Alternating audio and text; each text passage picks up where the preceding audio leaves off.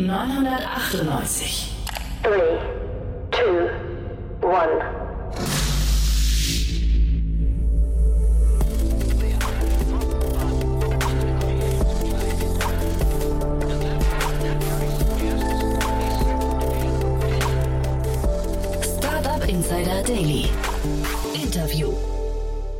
Herzlich willkommen zurück zu Startup Insider Daily. Mein Name ist Jan Thomas und wie vorhin angekündigt, Dominik Butzivoda ist hier, der CEO und Co-Founder von Perfood. Ja, und das ist ein spannendes Unternehmen aus dem Gesundheitsbereich. Wir haben gesprochen über ein KI-gestütztes Verfahren zur Entwicklung von personalisierten, blutzuckerstabilisierenden Ernährungstherapien. Da ist gerade ein Investor eingestiegen, hat einen einstelligen Millionenbetrag investiert und über die ganzen Themen haben wir gesprochen. Ein sehr cooles Thema, nicht nur für Gesundheitsstartups, sondern ich glaube auch generell, weil das Unternehmen zweigleisig fährt. Ja, war wirklich sehr spannend. Kommt sofort. Noch kurz der Hinweis auf nachher um 16 Uhr, wie jeden Mittwoch, junge Startups. Ihr kennt unser Format. Wir, beziehungsweise meine liebe Kollegin Nina Weidenauer, stellt hier jede Woche drei junge Unternehmen vor, die maximal drei Jahre alt sind und maximal ein Funding in Höhe von einer Million Euro bekommen haben. Und so auch dieses Mal wieder mal drei tolle Themen. Zum einen geht es um Hautpflegeprodukte mit Inhaltsstoffen aus dem Meer. Dann geht es um die Entdeckung von persönlichen Leidenschaften und Interessen mit Hilfe von Online-Kursen. Und dann ganz abgefahren Coworking Spaces für Golfanlagen. Ja, also ihr seht schon drei spannende Themen und ich finde es ja immer so großartig. Zum einen, weil die Unternehmen noch so richtig on fire sind, weil sie noch so jung sind und ja, im Prinzip noch im, voll im Pitch-Modus sind, voll im Welteroberungsmodus.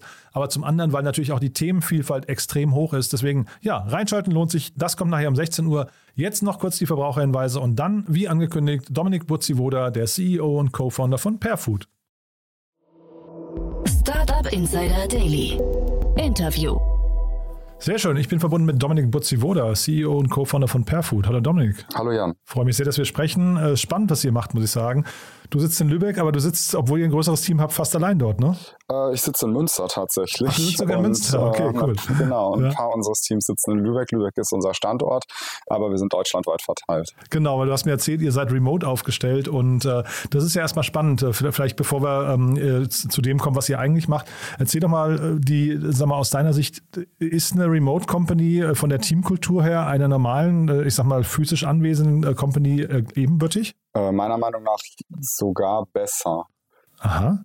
Wir, ähm, also was wir machen, ist, wir wollten die besten Leute einstellen und ähm, in Lübeck ist man natürlich ein bisschen eingeschränkt und ähm, deshalb haben wir gesagt, wir, wir versuchen zunächst deutschlandweit und dann später aber auch weltweit einzustellen.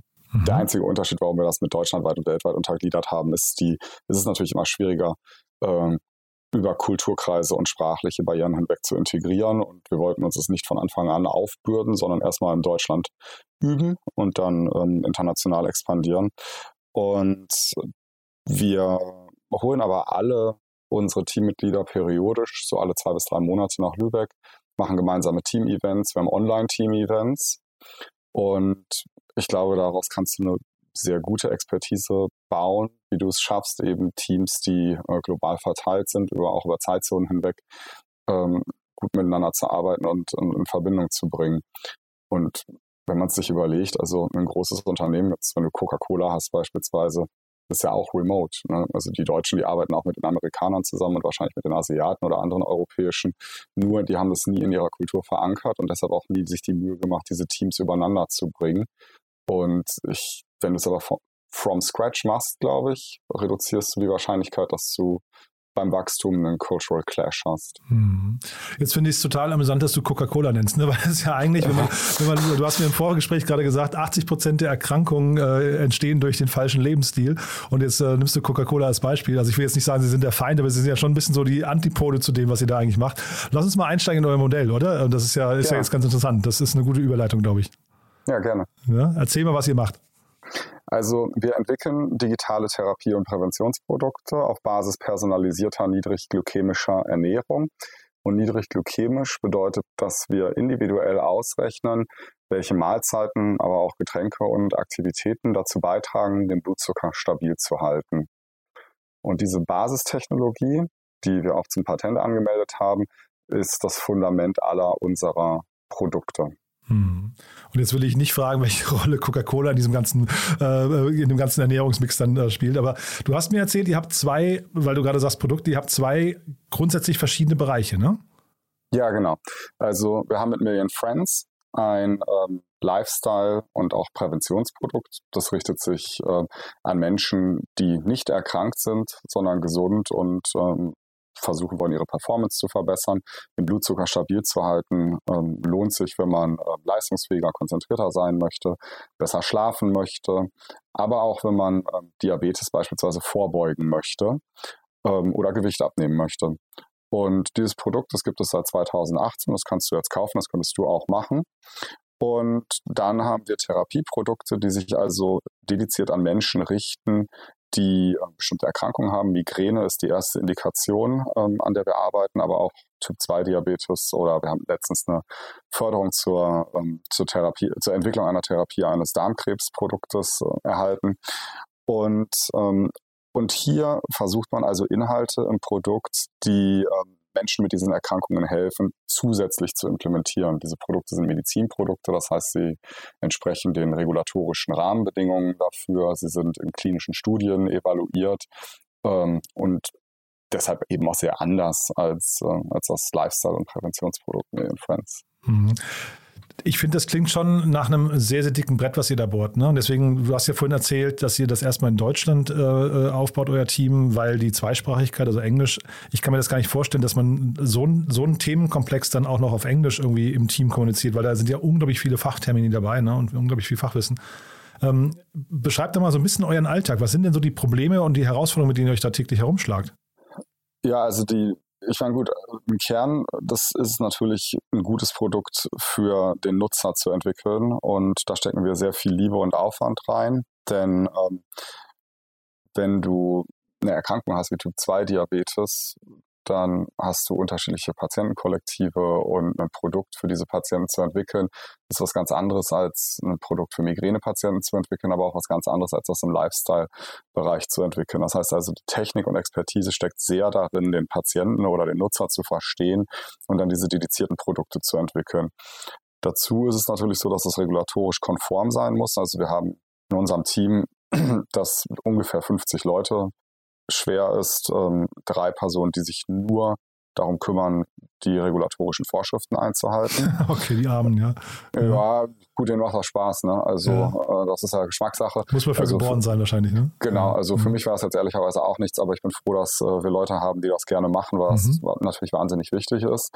Ähm, und dann haben wir ein Team von Wissenschaftlern, die sich damit befassen, klinische Studien umzusetzen. Das ist wahnsinnig komplex. Also man, man stellt sich das natürlich so vor, dass du ähm, einfach ein paar Patienten rekrutierst und die machen das dann, aber es ist nicht so. Es gibt ähm, Leitlinien dafür, es gibt Einschluss- und Ausschlusskriterien etc. Und das ist auch wahnsinnig reguliert, denn du betreibst letztendlich Forschung am Menschen mhm. und ähm, unser System hat natürlich sehr viele Checks and Balances ähm, eingezogen, damit da nicht schief gehen kann. Und das ist auch, also wenn man so Perfood beschreiben möchte, dann kann man sagen, wir sind eigentlich eine Art Pharmaunternehmen, nur dass wir unsere Wirksamkeit nicht über Moleküle und Tabletten erzielen, sondern über Technologie und Ernährung im Wesentlichen. Mhm. Ja, ist äh, hochinteressant, finde ich. Ne? Und äh, wie ist das denn, ähm, weil wir gerade über die Internationalisierung gesprochen haben, äh, im Fintech-Bereich zum Beispiel ist es ja so, da gibt es die BaFin und du holst dir einmal eine Lizenz von der BaFin und kannst damit europaweit äh, agieren. Wie ist das bei den Regulatorien, die wir gerade angesprochen haben, im, im Pharma, Pharmabereich? Also es gibt zwei Aspekte der Betrachtung, und zwar die Risikoperspektive und die Erstattungsperspektive. Ähm, du möchtest natürlich, also bei einem Arzneimittel beispielsweise, möchtest du, dass es einerseits wirkt und daraus resultiert letztendlich die Zahlungsbereitschaft der Krankenkassen und das ist nicht nur in Deutschland so, sondern international auch. Und andererseits soll es aber niemanden verletzen. Und diese Risikoperspektive ist in unserem Fall, also wir sind kein Pharma, sondern wir sind äh, Medizinproduktehersteller, ist ähm, EU-weit durch die Medical Device Regulation oder MDR abgekürzt reguliert. Und dann muss man auf lokaler Ebene mit den ähm, entsprechenden Regulatory Bodies, die für die Entscheidung, ob ein Produkt von den gesetzlichen Krankenkassen oder auch von privaten Krankenkassen möglicherweise erstattet wird, in die Gespräche gehen und nachweisen, dass die Produkte wirksam sind. Und dafür gibt es dann lokal weitere Richtlinien. Und in Deutschland ist es so, dass wir durch das digitale Versorgungsgesetz international die besten Rahmenbedingungen geschaffen haben Und Deutschland ist deshalb in diesem Digital Health Bereich Vorreiter. Und und international ziehen aber mittlerweile viele Länder nach. Es ist völlig klar, das war auch zu erwarten, dass ein Land wie Frankreich sich hier nicht die Butter vom Brot nehmen lassen mhm. möchte und entsprechend auch daran arbeitet, die regulatorischen Rahmenbedingungen dafür zu schaffen. Mhm. Jetzt sprechen wir vor dem Hintergrund einer Finanzierungsrunde und bei euch eingestiegen ist Böhringer Ingelheim Venture Fund. Ne? Ähm, das finde ich, finde ich hochinteressant, muss ich sagen. Vielleicht kannst du mal erzählen, welche Rolle die bei euch jetzt spielen und was die von euch erwarten bei uns eingestiegen ist jetzt in der Finanzierungsrunde zusätzlich zu Böhringer Ingelheim Venture Fund, die ähm, bereits seit zwei Jahren investiert sind, Bon Venture.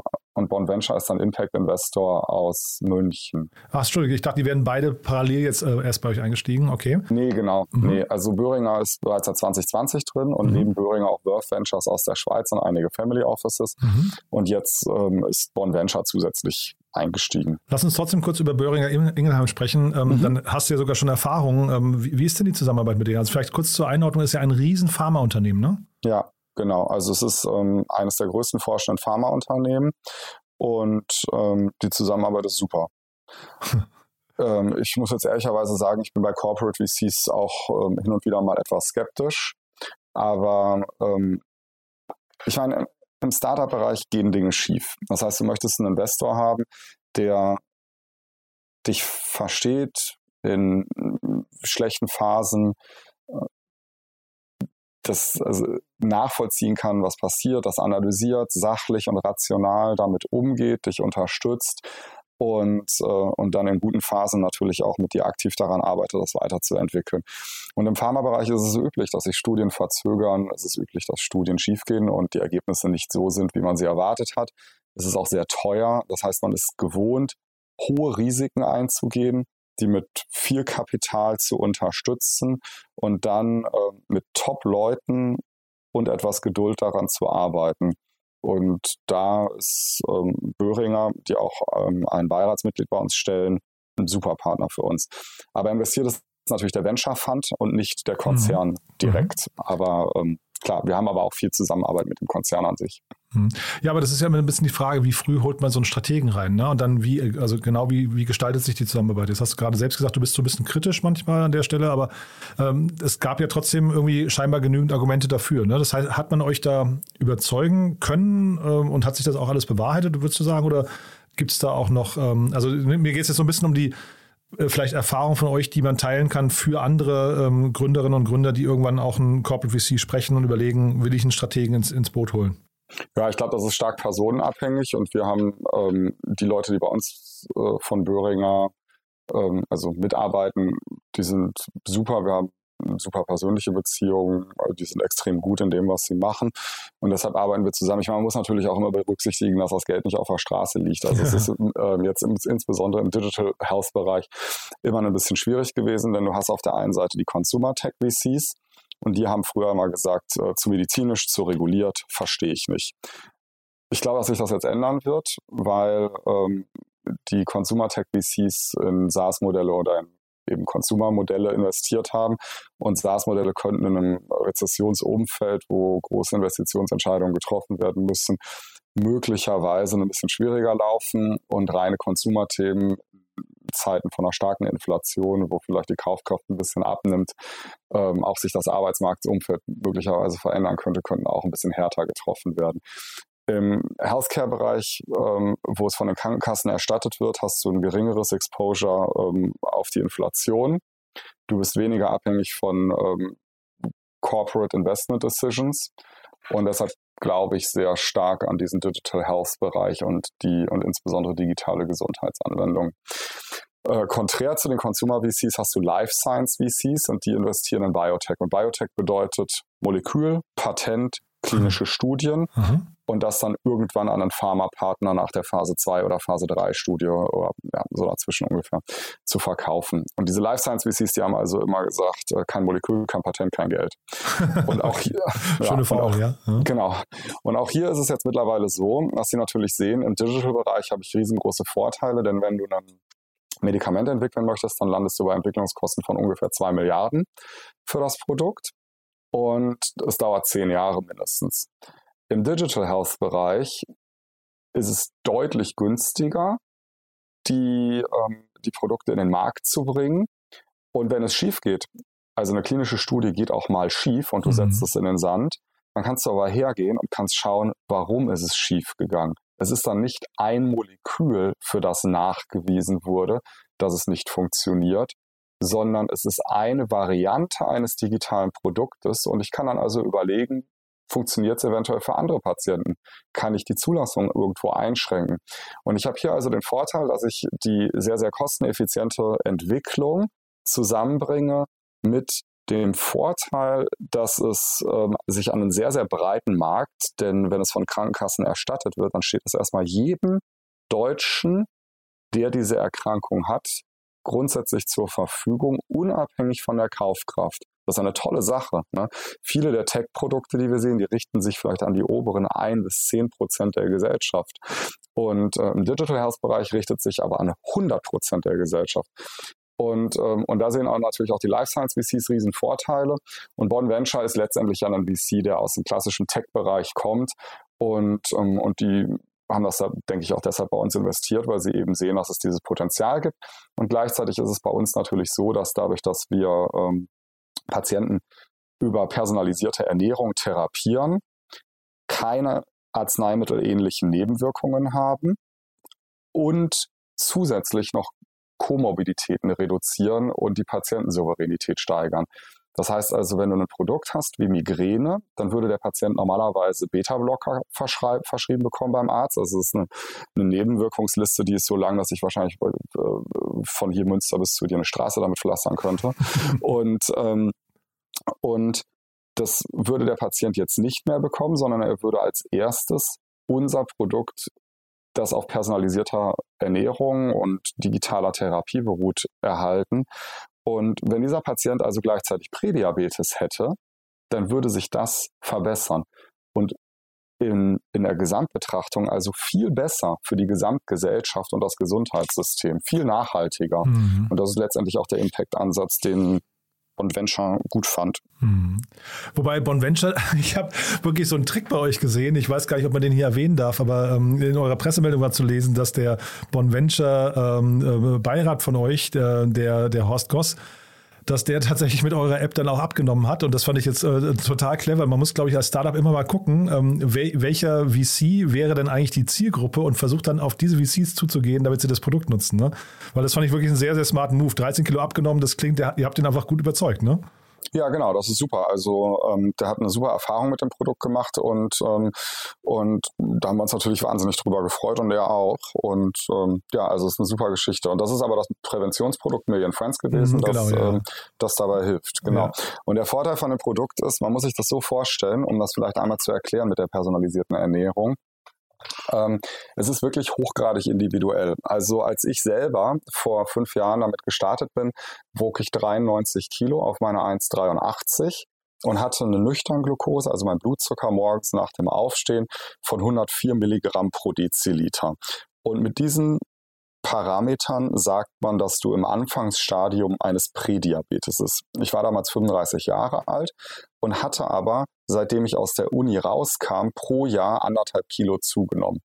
Jetzt kann man sich vorstellen, wo ich mit Mitte 40 angekommen sein werde, nämlich da bin ich in einem ausgewachsenen Typ 2 Diabetes. Mhm. Ich habe aber Sport gemacht, dreimal die Woche, 10 Kilometer laufen, 50 Kilometer Mountainbike fahren am Wochenende, mehr oder weniger gesund gegessen. Klar, am Wochenende auch mal essen gegangen und zwei, drei Bier mehr getrunken. Aber ich habe schon versucht, unterm Strich auf meine Gesundheit zu achten. Und mein tägliches Frühstück war Müsli. Und ich spreche hier von High-End-Sportler-Protein-Müsli von einem ähm, bekannten schwäbischen Anbieter, also ähm, schon im, im Premium-Bereich anzusiedeln. Und und dieses Müsli gibt mir eine Blutzuckerantwort von über 190 Milligramm pro Deziliter. Ab 200 würde man sagen, das ist eine diabetische Reaktion. Wenn ich aber Weißbrot mit Nutella esse, dann lande ich bei 140 Milligramm pro Deziliter. Und das heißt nicht, dass ich jeden Tag Weißbrot mit Nutella essen sollte, aber es heißt, ich sollte auf keinen Fall das Müsli essen. Und ich habe das jetzt ersetzt gegen verschiedenste andere morgendliche Mahlzeiten. Und damit habe ich 6 Kilo abgenommen. Meine nüchterne Glucose ist auf 93 Milligramm pro Deziliter. Und ich habe jetzt also einen gesunden Stoffwechsel und meine Blutwerte sind super. Und das, obwohl ich keine extremen Umstellungen gemacht habe, sondern nur gezielt für mich identifiziert habe, welche Mahlzeiten sollte ich weglassen. das ist eine tolle Sache und das beobachten wir bei vielen unserer Nutzer, dass 80 Prozent der Nutzer angeben, sich auch noch nach Jahren an die Ernährungsempfehlungen zu halten. Denn es geht nicht darum, dass wir den Menschen sagen, du musst dieses proaktiv tun, sondern du musst nur etwas weglassen. Mhm. Jetzt muss ich trotzdem noch einmal deinen oder euren Markenkosmos und äh, die, die Strategie hinterfragen. Und zwar, wir reden jetzt gerade hier über Million Friends. Zeitgleich habt ihr aber eben auch diese ganzen, diese, diese andere Schiene, wo ihr auch einzelne Marken aufbaut und die Zielgruppen sind ja auch nicht zwangsläufig identisch. Ne? Das heißt, ihr habt sehr unterschiedliche Zielgruppen, sehr unterschiedliche ähm, Kommunikationskanäle, ähm, Kundenakquisekanäle, müsst verschiedene Brands aufbauen, Vertrauen gewinnen. Äh, übernehmt ihr euch da nicht vielleicht auch? Ja, es ist anspruchsvoll. Also das kann man nicht anders sagen. Ne? Also ja. klar, logisch. Und das ist auch, ähm, ich glaube, dass es, dass es gegenseitig sehr stark voneinander profitiert. Das erste ist, ähm, du kannst die medizinischen Produkte ähm, auch so bewerben, dass sie sich direkt an äh, die Patientinnen und Patienten richten. Das heißt also, die, diese, diesen ganzen Operations im Marketing, die brauchst du sowohl im Consumer-Bereich als auch im medizinischen Bereich. Die Tonalität ist eine andere, die mhm. Regulatorik mhm. ist ein bisschen anders, aber du hast wahnsinnig viel Überlappung und du kannst äh, davon lernen. Und dann ist es natürlich so, dass ähm, naja, die UX von einem Arztbesuch ist jetzt nicht gerade exzellent. Ne? okay. Und ich glaube schon, dass der medizinische Bereich von, von dem Consumer-Bereich wahnsinnig äh, profitiert. Und ähm, und, und deshalb machen wir das. Also das hat ähm, strategische Gründe und, und zudem ist es natürlich auch so, wir, ähm, wir wollen möglichst vielen Menschen dabei helfen, ihre Gesundheit zu verbessern. Es gab letztes Jahr im Economist einen spannenden Artikel, ähm, der, wo wir auch erwähnt wurden mit unseren Produkten und der gesagt hat, what if everyone's uh, nutrition was personalized? Und der Economist hat damals eine Vision äh, erarbeitet, in der er sagte, Jahre 2030 würde jeder Mensch in der Gesellschaft regelmäßig, also alle paar Jahre, seine personalisierte Ernährung testen und sich danach ernähren. Und damit würde man dann nachhaltig Volkskrankheiten wie ähm, Diabetes beispielsweise oder auch Herzinfarkt, Schlaganfall, Krebs, also mhm. also Folgen von Diabetes in den Griff bekommen. Mhm. Und das ist so ein bisschen die Vision, die wir auch bei der Gründung hatten. Man kann das so ein bisschen, das hört sich vielleicht unsexy an an der Stelle, aber so ein bisschen wie eine Impfung gegen stoffwechselbezogene Erkrankungen bezeichnen. Hm. Ja, also ich wollte jetzt gar nicht euer Modell in Frage stellen. Ich wollte nur diese Komplexität, die ihr euch selbst schafft, quasi durch diese Multimarkenstrategie und verschiedenen äh, Vorgehensweisen. Ne? Das, das äh, wollte ich fragen, ja, ob das für ein junges Team nicht, weil man sagt ja immer Fokus, Fokus, Fokus. Jetzt macht ihr gefühlt ein bisschen das Gegenteil, auch wenn natürlich vielleicht da ein paar Synergien ähm, auch, auch äh, nachvollziehbar sind. Aber es ist jetzt nicht, ihr seid jetzt nicht mit einer Monomarkenstrategie in einem Feld unterwegs. Ja, klar. Also, nee, das, du, du hast auch recht. Also, das ist, ähm, das ist komplex und anspruchsvoll. Ähm, es hat auch Vorteile natürlich, weil du robuster bist. Ähm, also, wenn mal was schief geht, ähm, im Markt an, an Geschäftsmodellen, dann äh, ist es sicherlich so, dass wir dagegen ein bisschen robuster aufgestellt sind als andere. Bei beispielsweise im medizinischen Bereich, so wie ich sagte, klinische Studien schlagen fehl. Und es, mhm. es, es gibt Situationen, da machst du ähm, zwei, drei Pilotstudien und hinterher in einer großen kon konfirmatorischen Studie klappt es eventuell doch nicht. Und diese Dinge kommen vor. Und wenn du dann nur eine Indikation hast, die du bearbeitest, dann ist das wirklich ein Problem. Wenn du aber an mehreren Indikationen und dann auch noch in einem Bereich arbeitest, in dem du unabhängig bist, dann ist es insgesamt besser. Also stell dir vor, ähm, Deutschland würde das digitale Versorgungsgesetz wieder abschaffen und Frankreich würde das nicht kopieren. Naja, dann würde der medizinische Bereich sicherlich ein bisschen ins Hintertreffen fallen, mhm. aber dafür wäre der Consumer-Bereich weiterhin stark und könnte weiterhin ein solides Fundament für Wachstum darstellen. Andersherum ist es natürlich so, wenn du jetzt inflationäres und rezessives Umfeld hast, dann stützt dich natürlich der klinische Bereich. Und das ist ein bisschen eine Frage der Herangehensweise, ob man lieber ein fokussiertes One-Trick-Pony haben möchte oder ein Unternehmen, das ein bisschen breiter aufgestellt und ein bisschen robuster ist. Aber mhm. also, wir glauben jetzt für die, also für das, was wir tun, fokussieren wir uns sogar stark weil wir haben eine Liste mit 30, 35 Erkrankungen, die wir mit unserer Basistechnologie adressieren können. Und regelmäßig wenn ich mit möglichen Pharmapartnern, mit möglichen Investoren spreche, mit akademischen Partnern, dann werden wir gefragt, boah, aber dieser Ansatz, hilft der nicht eventuell auch bei Wechseljahresbeschwerden oder hilft der nicht mhm. eventuell auch bei äh, Parkinson oder Alzheimer? Und die Antwort ist ja. Die wissenschaftlichen Grundvoraussetzungen, die sind da, um diese Dinge zu adressieren. Aber wir schränken uns bewusst ein und fokussieren uns wirklich sehr, sehr stark in den Zielerkrankungen, die wir dann wirklich sehr mit einem klaren, strukturierten Prozess entwickeln und in die Vermarktung bringen wollen. Ähm, und deshalb glaube ich, dass der Weg für Perfood der richtige ist. Aber ich verstehe das natürlich, das, ähm, den, den Punkt. Und das ist also bis auch nicht der Erste, der das in Frage gestellt hat. Dann du vielleicht letzte Frage. Million Friends ist äh, im App Store verfügbar. Kostenpunkt? 250 Euro. Das ist ein Wort, aber du hast ja gerade die, auch die, den, den Nutzen davon schon äh, äh, äh, kommuniziert. Das heißt, also bin gespannt, äh, wen das anspricht oder wer da vielleicht jetzt gerade sagt, boah, das, das muss ich mir mal angucken. Also es ist, ähm, das ist, das hört sich erstmal nach viel Geld an. Wenn man das damit vergleicht, was man bei anderen Abnehmprodukten im Jahr ausgibt, also ähm, beispielsweise gibt es ja große amerikanische Unternehmen oder es gibt auch ähm, Unternehmen über Shakes äh, und die zwingen dich dazu, äh, einen Shake zu essen und rechnen dir nicht aus, ob du, ähm, ob du ein Nutella-Brot ähm, essen solltest oder okay. essen kannst oder nicht. Ähm, die kosten teilweise über 1000 Euro pro Jahr. Und bei uns ist es so, du mhm. kannst dieses Produkt einmal machen und der Horst Goss, also der hat es ein einziges Mal gemacht für 14 Tage und der der Nutzer, der lernt und der profitiert heute immer noch davon. Also er hat mir jetzt gesagt, äh, ich glaube in der Pressemitteilung stand 13 Kilo hat er abgenommen. Ich habe mhm. letzte Woche mit ihm telefoniert, da waren es schon 14. Und okay. ja, und das Ganze funktioniert ja so, du kriegst von uns einen Glukosesensor, den trägst du für 14 Tage. Mhm. Dann trackst du deine Mahlzeiten über diesen Zeitraum in unserer App und erhältst anschließend einen Auswertungsreport, welche Mahlzeiten deinen Blutzucker stabil halten und welche nicht der wird durchgesprochen mit einer Ernährungsberaterin, die dir das wirklich nochmal genau erklärt und dir dann auch Empfehlungen gibt, wie du die Mahlzeiten besser gestalten kannst und gezielt Anpassungen vornehmen kannst. Und äh, da war ich auch sehr stolz drauf, dass äh, Horst Goss mir sagte, es sei das beste Ernährungsberatungsgespräch, was er je hatte, gewesen. Und, ähm, und daher kommt also der Preis, weil es kommt einmal aus der Hardware, und natürlich aus, ähm, ja, aus, der, aus der Komponente, dass äh, auch viel Beratung und Know-how dahinter steckt. Und wenn man das also gegenrechnet, dann kostet es letztendlich ein Viertel von dem, was man bei einem anderen Abnehmprogramm äh, lassen würde. Und es ist auch noch nachhaltiger und gesünder. Du, dann hat mir das großen Spaß gemacht, muss ich sagen. Sehr ausführliches Gespräch, aber es ja auch, gab ja auch viel zu besprechen. Erstmal dann Glückwunsch zu eurer Entwicklung. Ähm, bin gespannt, wie es weitergeht. Und dann würde ich sagen, wir bleiben in Kontakt. Wenn es große Neuigkeiten gibt bei euch, sag gerne Bescheid, ja? Danke, Jan. Super, hat mir auch Spaß gemacht. Vielen Dank. Startup Insider Daily, der tägliche Nachrichtenpodcast der deutschen Startup-Szene. So, das war Dominik Butzivoda, CEO und Co-Founder von Perfood. Damit sage ich vielen Dank für den Moment, aber nicht vergessen, nachher einzuschalten um 16 Uhr zum Format Junge Startups. Ich habe es ja von erzählt, drei tolle Unternehmen warten auf euch. Zum einen geht es um individualisierte Hautpflegeprodukte aus dem Meer.